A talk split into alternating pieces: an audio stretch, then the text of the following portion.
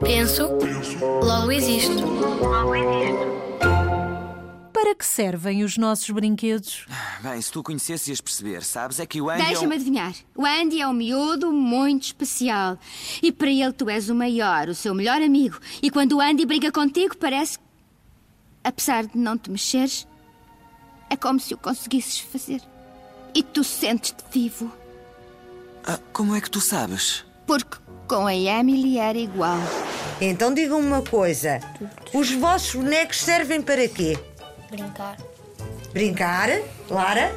Para que é que Para- serve o teu boneco? Para me sentir mais feliz. Miguel?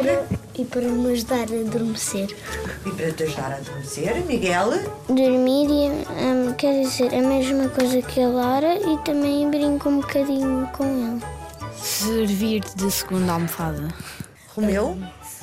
Porque eu gosto muito de brincar e quando eu estou a brincar sozinha sinto-me muito feliz. André? Para, para ser. Quando eu estou a dormir, fica ao meu lado. Para servir de companhia e para o abraçar. Então, e os objetos? Esses objetos que vocês falaram, os vossos brinquedos, eles têm sentimentos? Não, Porquê? não são seres vivos. Não são seres vivos, Lara. Mas eu penso que ele tem. Eu penso que ele tem. Então, nós pensamos, nós é que damos esses sentimentos aos objetos, aos brinquedos. João, Eu acho. Para mim, eles têm sentimentos. Eu abraço como se fosse uma pessoa e às vezes falo com ele. Ah, e trato-o como se fosse um ser vivo, como se não fosse um peluche.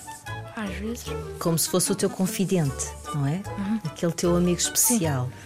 Romeu, Acho que não, porque eu, muito- eu não uso muitas vezes, só uso para brincar hum, e eu não lhe dou sentimentos.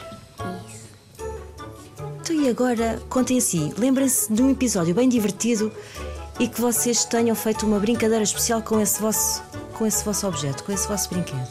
Serviu de bola de futebol. Serviu de bola de futebol. André, Hum, de ter esse, brin... esse meu peluche, ter visto o filme do Wally com ele. E também com, com, com outro peluche que também é a Eva. Que é... assistiram todos a um, vi- a um filme. Sim, que é deles os dois, que é da Eva e do Wally. Bom espetáculo e mais. João, serviu de bola de voleibol. bola de voleibol. Serviu para. hum, eu, eu fingi que era um monstro e eu começava a pisá-lo. Oh, esse era mais assustador. E o Miguel? Não sei. Lara, lembras-te de alguma brincadeira divertida? Bola de basquete. Fez de bola de basquete. Hum. Muito bem, então, os brinquedos não são reais, não é? São irreais.